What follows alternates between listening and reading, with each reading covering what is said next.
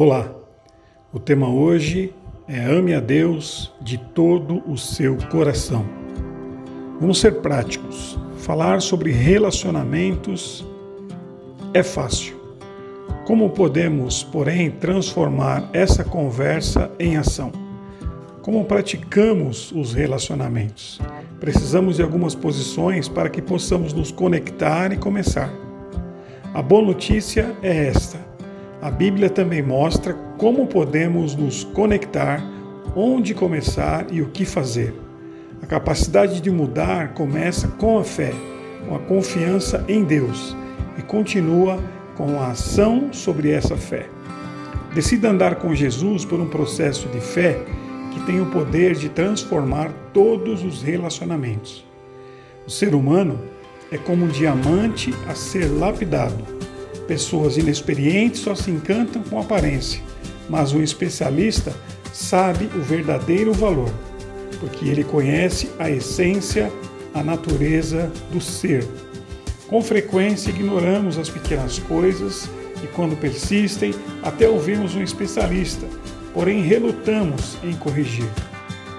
Por não darmos conta do impacto de nossas decisões no longo prazo, adiamos algo importante por conveniência ou interesse próprio? Será que algo tão simples como ouvir um especialista, discernir qual é o problema real e pedir ajuda por reconhecer ser incapaz de resolver pode nos trazer arrependimento e decepção na vida? Jesus, sendo Deus Criador da humanidade, ao ver os riscos e sofrimentos, bem como a incapacidade de o homem resolver o grave problema criado, identificou-se com a nossa dor, se fez homem, passou por todas as adversidades e venceu como homem. Então decida andar com Jesus por um processo de fé que tem o poder de transformar todos os relacionamentos. O que fazer de maneira prática? Primeiro, ame-o de todo o coração. Ele o amou primeiro. O Espírito Santo atua nesse momento em você.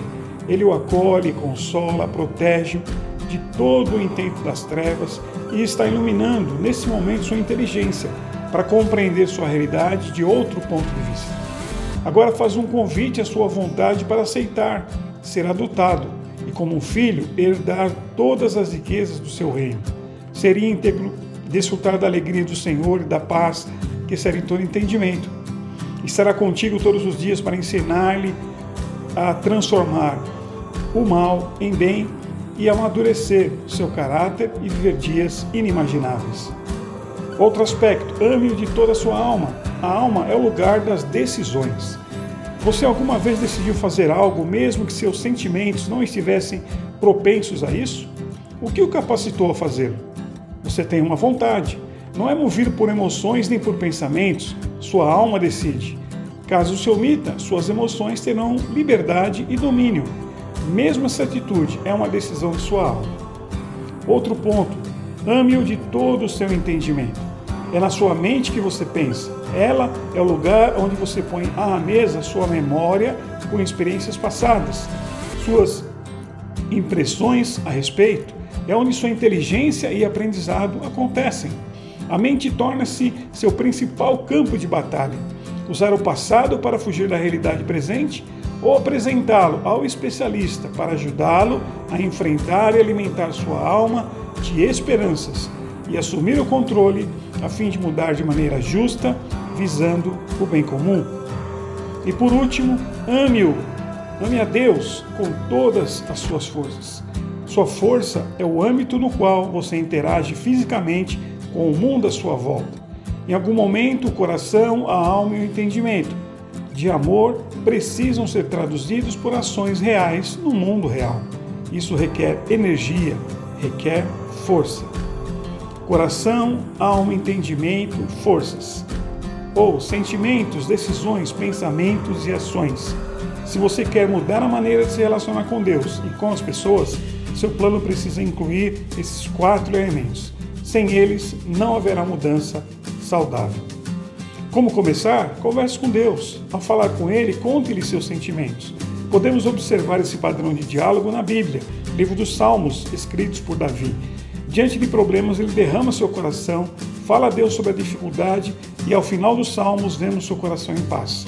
Os problemas estão ali, mas ele recebeu um novo foco durante aquele momento. Então fale com Deus sobre seus sentimentos, como diz Salmo 6, verso 6. Ele chega a dizer: Estou exausto de tanto gemer. Fale a Deus sobre suas fraquezas, como vemos no Salmo 25, 16, onde Davi diz: Tem misericórdia de mim, pois estou só e aflito. Fale sobre os atributos de Deus. Salmo 24, 8. Davi diz: O Senhor é forte e valente, o Senhor está pronto para a batalha. Derrame ainda diante de Deus o desejo do seu coração, como diz o Salmo 38, 9. Senhor, diante de ti são todos os meus anseios. E admita seus pecados, como vemos no Salmo 38, 18, onde Davi diz: Estou profundamente arrependido pelo que fiz. E por último, louve a Deus Pai, como diz o Salmo 18, 1 e 2. Eu te amo, Senhor, minha força, o Senhor é minha rocha e minha fortaleza, meu libertador, em quem me refugio. É o teu poder que me salva. Ficamos por aqui. Amanhã o tema será Ame a Deus de toda a sua alma. Um abraço e fique com Deus.